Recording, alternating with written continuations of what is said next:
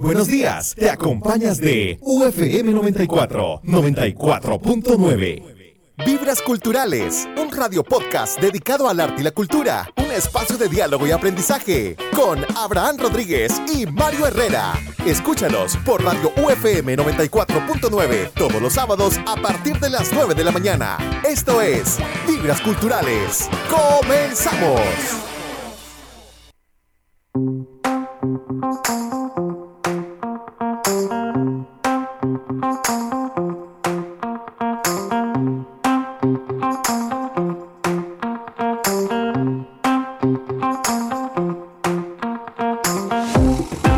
Hola, hola, hola, buenos días. Hoy es sábado 17 de febrero del año 2024. Buenos días, usted que está, usted que está en sintonía de eh, Radio UFM 94.9.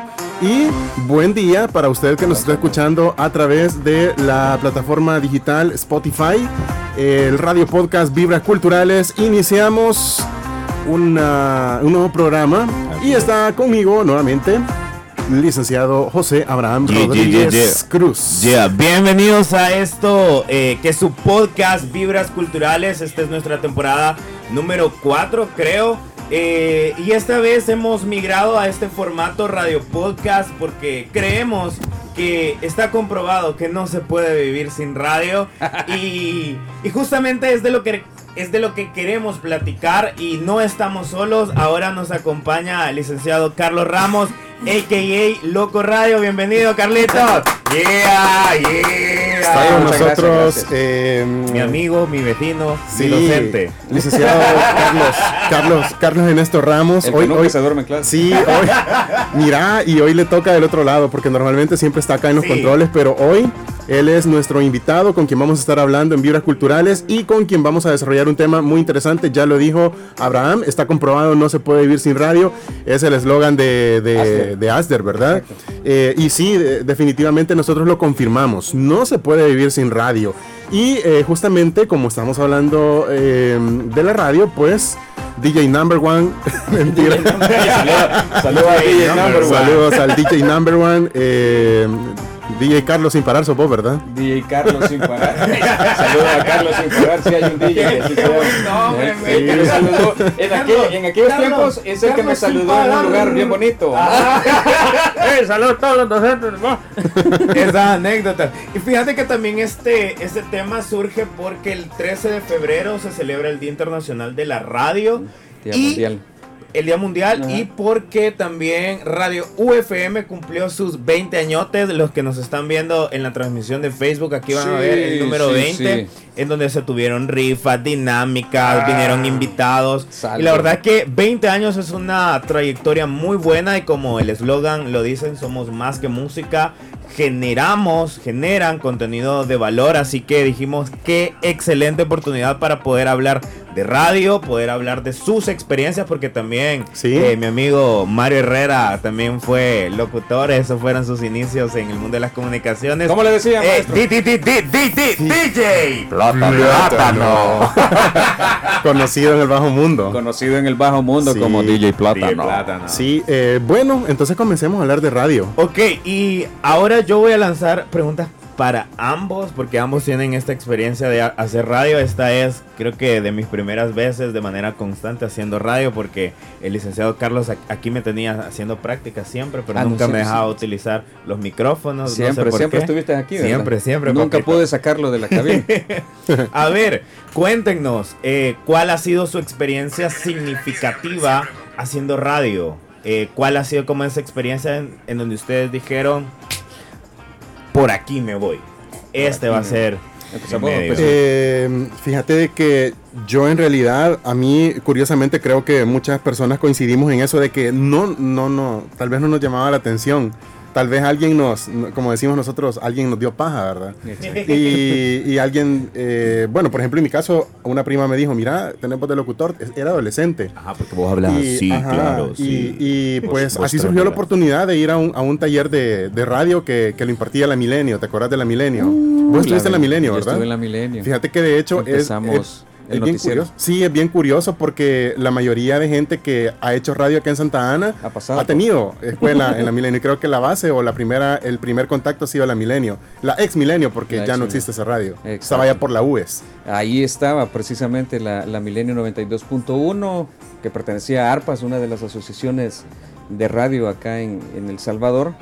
Y bueno, en lo que respecta a mí, a mí siempre me llamó la atención. Era como. Espérate, le voy a bajar volumen a esto porque me, me desorienta.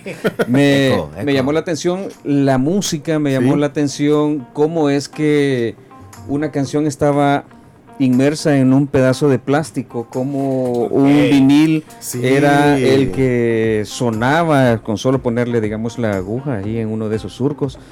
Y eso fue lo que me llamó la atención cuando Mira, vine. Carlito, ¿vos iniciaste a hacer radio con vinil o con cassette? Fíjate que con, con cassette. O sea, el- eran los últimos días de las cartucheras. Ya estaban los CDs y los mini disc.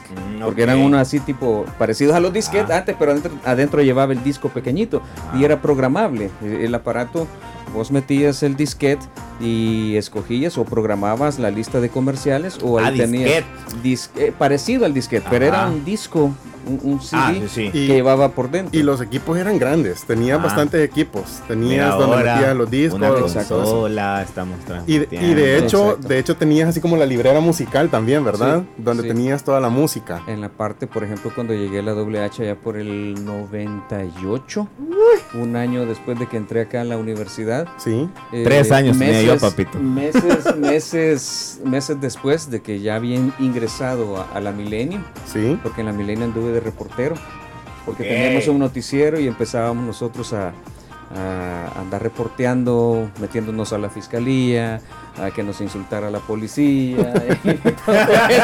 y empezamos a hacer, empezamos a hacer los contactos eh, informativos a través de las líneas telefónicas o los teléfonos públicos que estaban en el parque. Justo enfrente del Simmerdown ahora había un, un teléfono, público. Sí, de los azules. De los azules. Entonces iba yo con mi monedita, echaba el colón y empezaba a hacer el, el ¿cómo se llama? Los enlaces. el Del enlace enlace. que, que me acuerdo que hice por primera vez fue acerca de un paro de labores que hicieron los del Sindicato de Trabajadores Municipales. Pero sí, no me acuerdo quién era el, el, el alcalde Y llevabas que estaba. libretita. y Llevaba decía, Aquí libretilla. Carlos Ramos reportando desde... Exacto. Anotaba yo a los, a los, ¿cómo se llama? Los nombres en la libretilla, Ah. el nombre de quién, de quién había entrevistado, de cuáles eran los puntos de negociación que tenía el sindicato. Y ese reporte lo mandábamos inmediatamente para Milenio, donde estaba el Ricardo Vega, que fue el, el- el- ¿cómo se llama? El, primer, director de el aquí. primer ¿verdad? director de acá. Y estaba junto con Juan Carlos eh, Barahona, quien es el reportero ahorita o el corresponsal del diario El Salvador acá en Santa Ana. Entonces, esos fueron como mis primeros pininos. ¿Qué es lo, y qué es lo que me impulsó? Pues prácticamente la carrera, creo yo, porque yo venía como desorientado queriendo agarrar Pero- medicina, después... ¿Qué? ¡Carlitos médico! Sí, imagínate. Ajá. Y precisamente la historia habla de que algunos médicos eh, allá por, por 1920 Sí, formaron la primera radio en Argentina. sí. Entonces, ¿quiénes eran? Pues eran los, los meros meros de la azotea, ya no me acuerdo cómo es que se llaman, pero fueron doctores, estudiantes de medicina de una universidad que se reunieron en una, en una noche y formaron la primera radio allá en Argentina. Mira, en Ra- 1920. eh, eh, Ramos, y, y, y cómo fue que, que surgió la idea? O sea, que, que vos dijiste, me voy para la radio. ¿Había una muchacha que te gustaba? ¿Alguien te, te dijo, mira, tenés voz de locutor? ¿O- ¿Cómo fue que, que te interesaste por la radio? Precisamente los compañeros mismos de, de- de la carrera, había uno que Dios en gloria lo tenga, era un diseñador gráfico de los primeros, que él te dibujaba tal y cual sos vos, te hacía rótulos, Sí. te hacía diseños, excelentísimo. Análogo, análogo. Exacto, Juan Dueñas, que Dios en gloria lo tenga.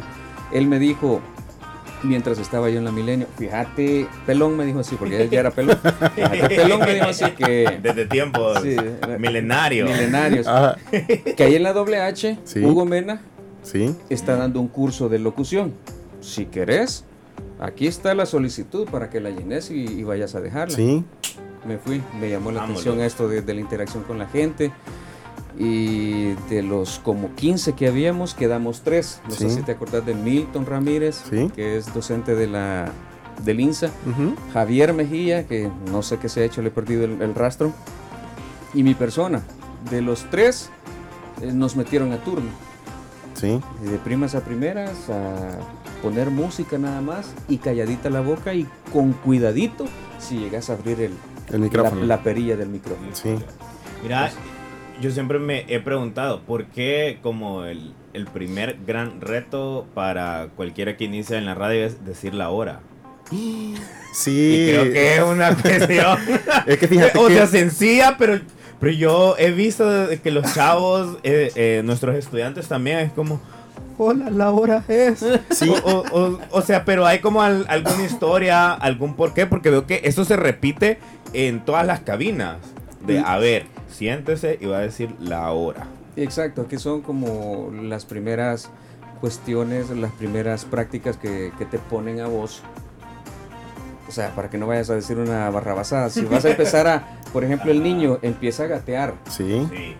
En, en locución, en cabina, empezás a poner música, a conocer la música, porque tenés que... eh, El método de Mario- programación. exacto. Sí. Mario lo mencionaba que había una librera de discos inmensos. Sí. Y bien me acuerdo que cuando estábamos en la doble H, que venía la sección al instante, era de poner una canción, te la piden ahorita y, la, y tenés que saber dónde estaba. Estaba organizada toda esa, ese- esa buena cantidad de discos eh, en, En orden, en- en orden alfabético. Desde la A, B, C, D, estaba Alejandro Sanz, Alejandro Lerner, Alejandro no sé qué, eh, todo. Y tenías que saber dónde estaba Qué la canción.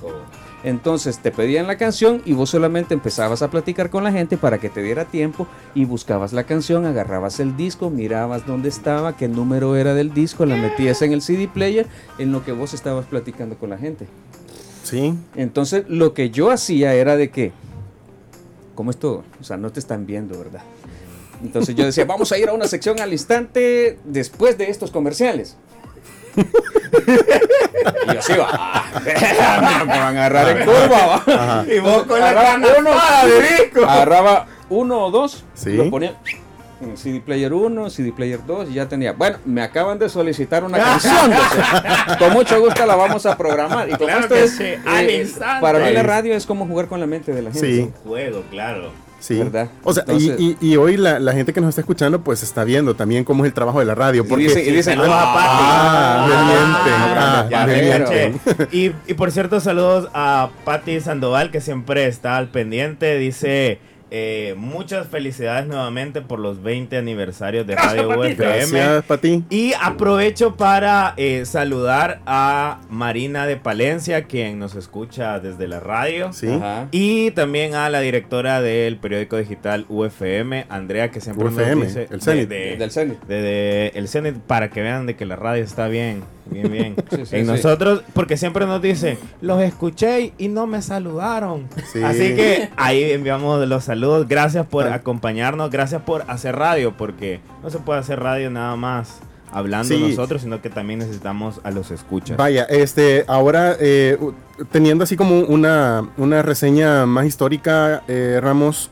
eh, los orígenes de la radio. O sea, sabemos nosotros que tenemos un origen eh, de, por ejemplo, de Nicolás Tesla, eh, Guillermo sí. Marconi y todo eso que es bien histórico. Pero hablemos de los inicios de la radio acá en El Salvador. Eh, nosotros sabemos, tal vez mi generación sabe de algunas radios o sabe de radios que, que- que han surgido y pues que se han mantenido y otras han desaparecido. Pero eh, vos, vos tal vez tenés como, como más conocimiento porque eh, eh, estás especializado en la radio e impartir la asignatura de radio, entonces tenés eh, un mayor conocimiento. ¿Cómo es que se dan los orígenes de- la radio acá en El Salvador? Sabemos de que existen las empresas de, de comunicaciones como por ejemplo TCS y todas esas empresas que fueron las pioneras de, lo- de la comunicación en El Salvador. Exacto. Pero eh, de lo que vos eh, sepas o te acordés, ¿cómo es que, que surgió la radio acá en el país y cuál ha sido como el proceso hasta hoy día? Fíjate que todo de lo que estás hablando hay un libro muy completo y que lo quiero a las personas que nos están viendo y si desean que se los pasemos, con mucho gusto se lo vamos a, a compartir. Por un Se módico valor, ¿verdad? Para oírte, por un módico valor de... Que nos escriban de- de ahí. un like.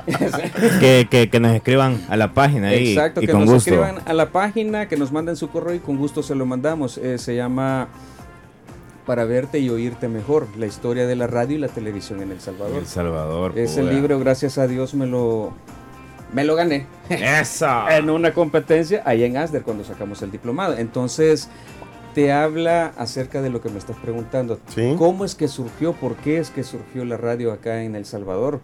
Es precisamente para resumírtelo, es por todas estas, eh, ¿cómo te lo puedo decir? Todas estas cosas que estamos viviendo ahorita, los intereses políticos, Sí. los intereses de las familias en aquellos entonces, en los años 1800, estaban los dueñas, estaban los molinas y estaba otro sinfín de, de ¿cómo se llama?, de, de familias que tenían relaciones con, con personas y autoridades y, y- y gente de otros países. Por ejemplo, el presidente de ese entonces, el que fundó la radio, en mil... Ay, se me escapa. Se me escapa Bueno, ahorita, bueno, no- pero- pero sí. Pero allá en 1926 Ajá. eh, Alfonso Quiñones Molina tenía una estrecha relación con el presidente de ese entonces, donde se estaba dando una revolución en México, eh, de apellido Venustiano Carranza. Entonces, este señor es el que le regala la radio o los aparatos, mejor dicho, que aparece ahí en la historia, la- los aparatos de, de transmisión a este señor, el presidente de acá de El Salvador. ¿Verdad? Entonces, con el objetivo de qué? De ocuparlo para propaganda Mm, para atraer exacto por eso les digo que era el interés era el interés si, no- si nosotros conocemos toda toda esa historia y si leemos más atrás Ajá. desde la inauguración del 1 de marzo de 1926 de la primera radio acá en El Salvador que llevaba el nombre como AQM nos vamos a poder dar cuenta todo el aparataje todo eh, golpes de estado todas las crisis económicas que se daban acá en el país y en todo el mundo y la radio fue creada con ese fin. Y luego pues fue evolucionando, eh, fue por, evolucionando. por familias que tenían la posibilidad de implementarlo, ¿verdad? Como empresa. Exacto, entonces desde 1926, el 1 de marzo, habían unas, unas ¿cómo se llama? Hubo una, una transmisión previa de- del primero de, de marzo, del 1 de marzo de 1926, que fue el 7 de febrero. Que fue una transmisión eh, de prueba, pero fue que todos los, los trabajadores del departamento de, de telégrafos de acá de El Salvador se reunieron para celebrarle el cumpleaños al director de él, al, director de esa dependencia. Ah. Ahí aparecen los nombres.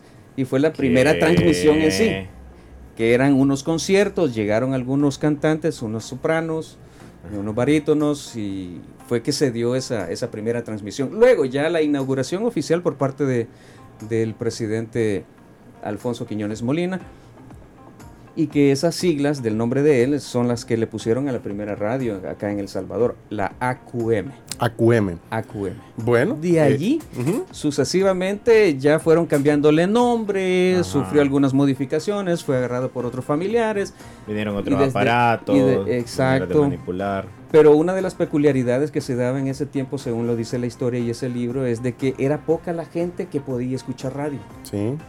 Porque si Por los ustedes- receptores. por los radios receptores, que no eran ese, tan comunes, sino que solamente los tenían las familias más adineradas acá, como el teléfono. ¿verdad? Como el teléfono, que no toda la gente tenía eh, aparatos de, para comunicarse, Sí. porque era nuevo Sí. y era caro. Mira, y esta. Eh, pregunta de examen. Ajá. ¿Cuándo surgió la radio en El Salvador? ¿En qué año? Ay, Ramón lo dijo, en 1962. 26. Ah, 26. Me Fecha. adelanté. Fecha. Fecha, ah, hay que leer el libro, chavos. 1 de marzo. 1 de marzo. 1 de marzo de 1926. Son datos que nosotros eh, debemos de conocer, ¿verdad? Aparte Sí. de que es como conocimiento general, es eh, también como parte de la historia. Claro. Es parte de la historia eh, de la radio, los medios de comunicación en el, en el país. Este. mm, Yo tengo Ajá. una pregunta, Ramos y Mario. Sí.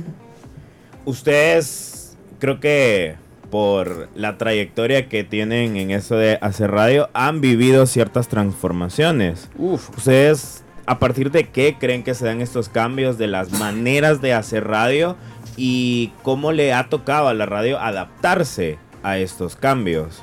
Porque, por ejemplo, Ramón nos, nos, estaba contando justamente que el interés era político, propagandístico, que no todos podían tener este acceso a la radio. También nos han contado de cómo se programaba. Yo, por ejemplo, me acuerdo ver un, un, un episodio de El Cipitillo, donde iban a una radio. Y lo curioso era que era, eh, el locutor era una persona no vidente en esos entonces donde se programaba con cassette.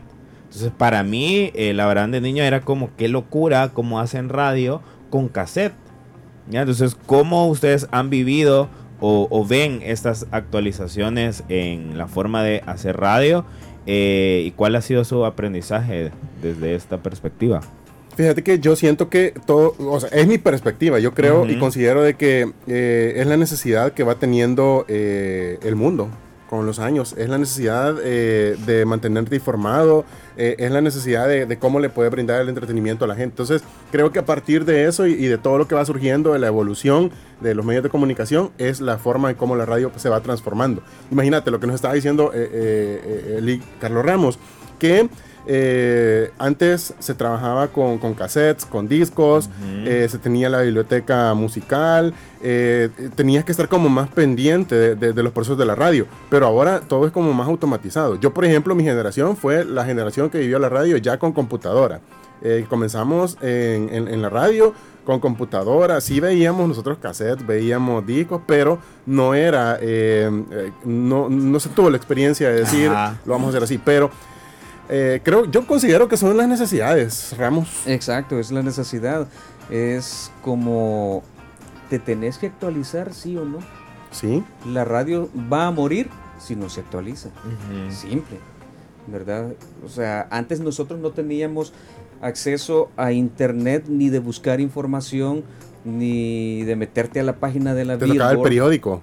Te tocaba el periódico, que era las revistas, te sí. veía antes. Uh -huh tenías que ver esa clase de información, esa clase de, de ¿cómo le podríamos? De fuentes de información, Ajá. revistas, pero tenían que ser revistas actualizadas. Uh -huh. O si no, tenías que esperar a que la disquera te mandara la información del artista de la canción nueva. Uh -huh. Simple, que te mandaban los demos nada más, uh -huh. de la Universal Music y la Sony y, y otras te mandaban los discos y con cierta información de, de, cada uno de los artistas. Nos hemos tenido que actualizar porque todos están actualizando, no solamente la radio, sino miremos nosotros lo, en el tiempo de la pandemia, cómo nosotros dábamos clases presenciales y nosotros no teníamos Sí, sí, teníamos idea, pero no practicábamos tanto así. Ajá. Grabar una clase, estar pendiente de los alumnos virtualmente, hacer una videollamada y tener como a 20 eh, sujetos ahí de los cuales vos le estabas platicando. Eso solamente lo miraba en la, en la en las caricaturas de Picapiedra, sí. ¿verdad? Sónicos. En los, los, los sónicos, los, los supersónicos, que eh, mirabas el reloj y ahí estaba. estaba. la pantalla y estabas platicando con alguien a través del, del, del reloj. Sí. Y Entonces, ahora, ya es, una ahora es un lo que nos pasa, mira lo que estamos haciendo, Cabal. una transmisión, Saludos. una transmisión en vivo, esto no no no se hacía antes. Antes lo lo más moderno que podíamos hacer es una llamada telefónica, un enlace que estábamos, estábamos allá. Vos estabas en el teléfono ese, el, el, de las monedas. El, de el las teléfono monedas, público. El de las monedas en el teléfono público. En cualquier lugar. Ajá. Y ya cuando salió el celular fue la primera innovación. Ah, te podías ir a hacer una transmisión uh, con un costo elevado antes. Sí. Pero ya no estabas en el mismo lugar. Ya te da la, la facilidad de que, incluso de programar lo que vos decías, la primera eh, programación digital que yo hice en ese entonces fue con un programa parecido al Sara, pero se llamaba Raduga. Uh -huh. Y después que entró el otro, el. ¿Cómo se llama? El, el Winamp. El Winamp.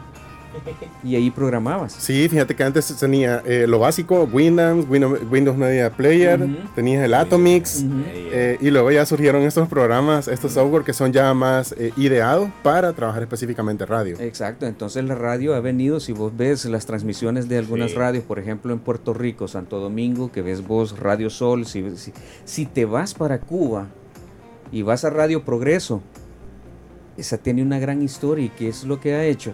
Se ha actualizado, muy en Cuba está, mm. pero está actualizada.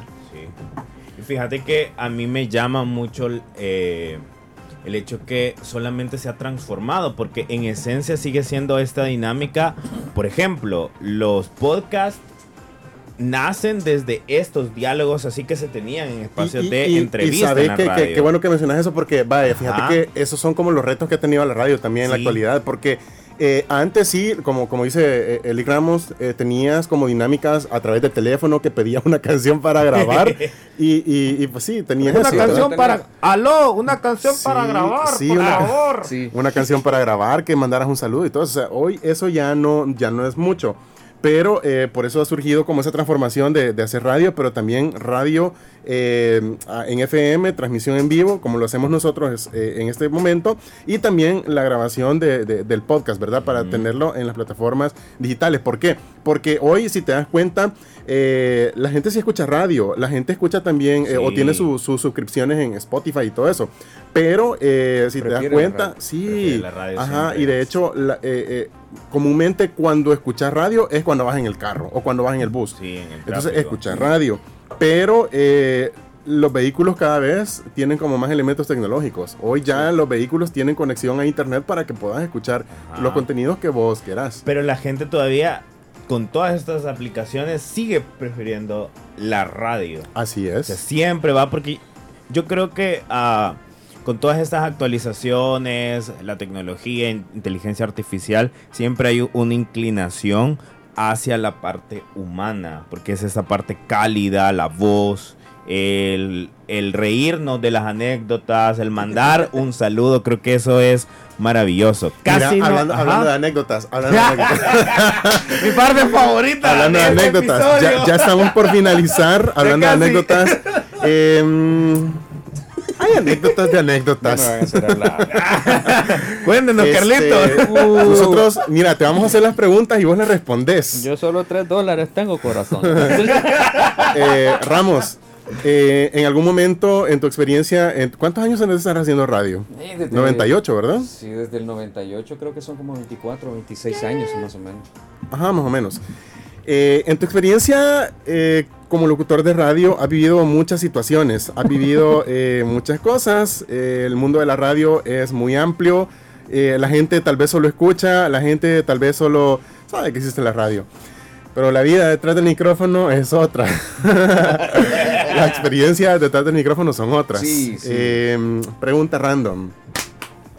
¿Alguna vez tuviste involucramiento eh, con alguna oyente que, que, que, que, pues sí, os estaba escuchando? No te estoy hablando de UFM, ¿verdad? Porque si no, Salud, Lulu. salud, Lulú.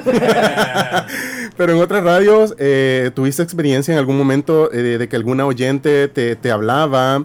Estás casado, ¿verdad? Sí, pero Ah, lo que pero- no sí, pero no. Ah, bueno. Es show, Lupita. Vaya, es show. este, ¿tuviste involucramiento o conociste a alguna persona a través de la radio? Sí. Sí. O alguien se llegó Sí. a enamorar Y te enamoraste. de tu voz, Ajá. por ejemplo, Sí. también. Y vos Sí. te enamoraste o tuviste así de decir, va, Sí, esa- sí, en serio. sí, que la radio. Eh, La radio es tremenda. sí. La radio es tremenda. Y se dieron oportunidades también de que se escucha bien discriminatorio. Sí. Pero de repente, mira, ¿y vos cómo sos? Y siempre dicen de que la, voz la voz bonita es para un sujeto. Alto, guapo y bronceado. Ah, yo, así, ojos azules, ¿verdad? Sí, mira, eh, la gente Y te imagina. Y, y yo pregunté las características también de la chica. Sí, Entonces quedamos en vernos en un lugar. sí. Entonces vine, yo pasé y dije, Nel, dije yo. Él me Sí, sí, y ya después me llamaba, ah, qué mala onda, porque es que no, tú, no pude, fíjate, lo que pasa es que pasé y vi. Voy a ir con una camisa roja o sea, y no- tal no vez iba con una camisa negra. Exacto. Ajá. Y que las características que yo había dado eran diferentes. Y la gente, la gente te imagina. La Ajá. gente cuando te Sí, escucha sí. y no te conoce te imagina. Hoy, pues sí, porque nos están viendo a través de, de- de la Ni transmisión. modo. Ahora yo les Facebook. pregunto a ustedes, ¿a ustedes les gusta su voz? Eh, sí. Fíjate que. Es, es que no este es bien gritón vos. Ajá. Es que este es bien gritón. gritón. Eh, eh, Sabes que cuando, cuando, cuando vos diste la clase de modulación, no vino. Ajá. No, ah, no. Sí, no vino a la clase de modulación. Me pasa que yo estoy dando clase y me cuentan que se escucha en tres salones más. Ajá. Por ejemplo, ahorita Entonces, no se escucha porque está súper lejos del micrófono. Ajá. Sí, ahí está. Ajá, ahora Ajá. sí. Vaya, pero sí. Sí, no, lo que pasa es de que, como decías, de que se enamoran de la voz de uno, uno a veces No puede medio, medio educar la voz para Ajá. estar platicando, estar hablando y todo eso, y se escucha diferente a la, a la demás persona. Sí. ¿verdad? Está como el típico salvadoreño que somos, de repente sustituimos la S por la J.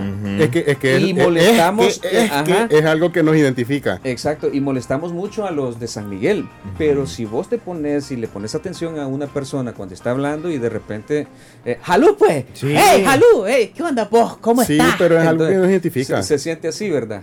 Es algo que nos identifica. Entonces, la voz, pero yo, yo les hice la pregunta porque no sé si ustedes han visto la película de, de, de Cars Sí. y uno de los personajes que, se, llama- eh, que era la grúa se llamaba Mate. Mate. La voz era de Bono, ya no me acuerdo cómo se llama este comediante mexicano, César Bono. César Bono. Entonces, la voz, eh, habla todo así, todo, Ajá. ¿verdad? Entonces, a mí no me gusta, como timbre de voz no me gusta. Pero cada una de las voces tiene una cualidad específica. En el caso de la radio, para algún personaje o para algún doblaje o algo, pues cada quien tiene lo suyo. Viejo es la mentalidad de que para hacer radio en estos momentos debes de tener Voz de un vozarrón Sí. voz Como que- melódica. Como los señores de la KL. de antes. Sí, los señores de la KL de antes Y que te decían. y esa es parte de la, de la evolución de la radio. Sí. ¿verdad? Eh, la persona que Muy diga bueno. que sí, sí, que, que mi claro, voz, yo, mi yo. voz es- O sea, Fíjate que Mario- En lo, en lo anticuado, sino Sí. que cada uno tiene sus plenas características o sus características propias. Es como la huella digital, su timbre de voz. Sí. Vos cuando Es estás en la casa y anda algún familiar tuyo allá afuera haciendo algún mandado y de repente... Mario, abrí la puerta. Ay, viene mi tía, dice, y no la has sí. visto. ¿Quién es? Pero la Yo. Ah, Ah, pues es. ya sé quién es. Ajá, entonces identificas por la- las Ajá. frecuencias de la voz de la persona. Entonces es tu huella digital. Entonces Sí, cada porque- una de las voces de nosotros. Y por eso es que la gente de repente se, se ilusiona con una persona que tiene algún timbre de voz específico. Sí, Ahí viene el gritón, dice, ay, vaya, Yo- Abraham. A ver, para ir cerrando, eh, ¿qué consejo le darían a alguien que está interesado o que está iniciando en esto de la radio? Por ejemplo, aquí UFM es un espacio también abierto de formación, no solamente para estudiantes de comunicaciones, sino para las diferentes carreras. Incluso personas que quieran eh, tener estas prácticas iniciales de radio. ¿Qué consejo le darían a eh, esta persona que le interesa, pero le da miedo. eh, tengo que ser comunicador para hacer radio. eh, ¿Qué cosa le dirían desde su experiencia a esas personas que gustan de radio? Sencillo. Anímense. Anímense. Es que, mira, yo lo que les digo, por ejemplo, acá nosotros eh, lideramos un proyecto de voluntariado. Entonces, lo que le decimos a los estudiantes es que en la radio eh, se puede aprender a hacer muchas cosas. Eh, por ejemplo, podés aprender, como dijo Lick Ramos, a programar música, el funcionamiento de la consola, a hablar, a respirar, a producir. Eh, a leer y muchas cosas más, porque nosotros creemos que ya lo sabemos, y sí lo sabemos, pero tal vez no lo hacemos adecuadamente. Lo que estaba mencionando eh, Eli Ramos hace un momento, de que eh, antes se tenía como ese estereotipo de que si tenías una voz eh, 936, este, si tenías una voz así, eras un, un buen locutor. eh, un señorón, pero ahora eh, no importa eh, tu timbre de voz porque se educa, se educa, ¿verdad? Sí, es, Carlitos. es, es lo fundamental, educar la voz. Que se metan, que Mire, incursionen. Carlitos. Mire, todos Mire, entonces, entonces, no, que se metan, que, que, que prueben. El, el ámbito de la radio no solamente es tener una buena voz, sino que también saber escribir para radio, producir para radio, editar. Sí, A veces el locutor comercial, buenísimo, cuando habla, pero no es perfecto. Entonces para eso está el, edi- el editor, para escucharlo, porque el editor tal vez no tenga la voz, pero sí tiene un oído de tísico, le digo yo, para corregir alguna palabra que la dijo mal, ¿verdad? O alguna intención que no va según lo que haya pedido, digamos, el cliente, la agencia, etcétera. Entonces, el ámbito de la radio es, es extenso y como lo decían algunos escritos, son relacionistas públicos, están eh, interactuando con la gente, le dan la bienvenida a un cliente, a algún entrevistado, etcétera. es amplio, es amplio el trabajo de radio y, y sí tienen que, si quieren estar en cabina, que eduquen la voz.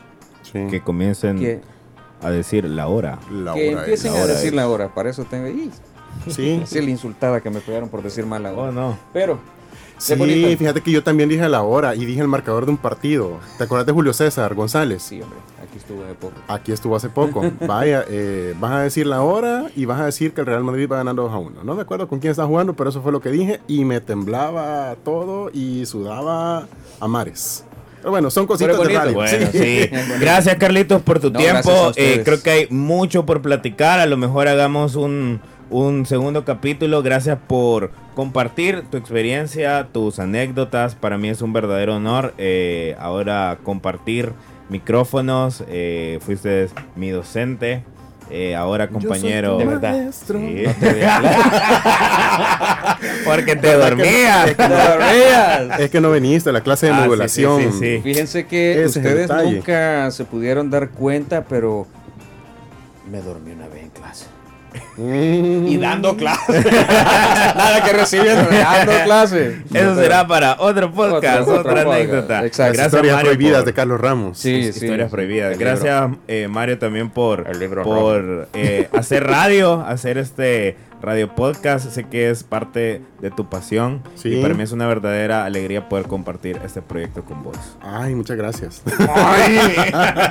Eh, lo, lo dejo.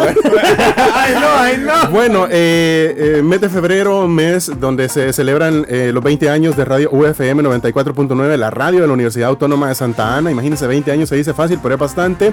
También eh, celebramos hace cuatro días el Día Mundial de la Radio. Entonces, eh, pues es un momento oportuno donde pudimos conocer y compartir con el licenciado Carlos Ernesto Ramos Vanegas, director coordinador de la radio eh, pues eh, este quehacer, ¿verdad? Así que muchísimas gracias a usted por habernos acompañado en este radio podcast, transmisión en vivo a través de UFM 94.9, hoy sábado 17 de febrero, y eh, también eh, transmisión en Spotify y en la página de Facebook Arte y Cultura UNASA. Así ¿Sí? es, y nos despedimos con estos cohetes.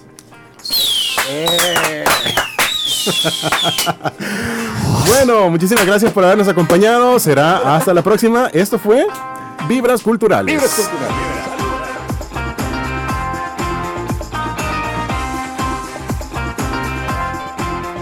Gracias por acompañarnos y compartir Vibras Culturales. Nos escuchamos en la próxima.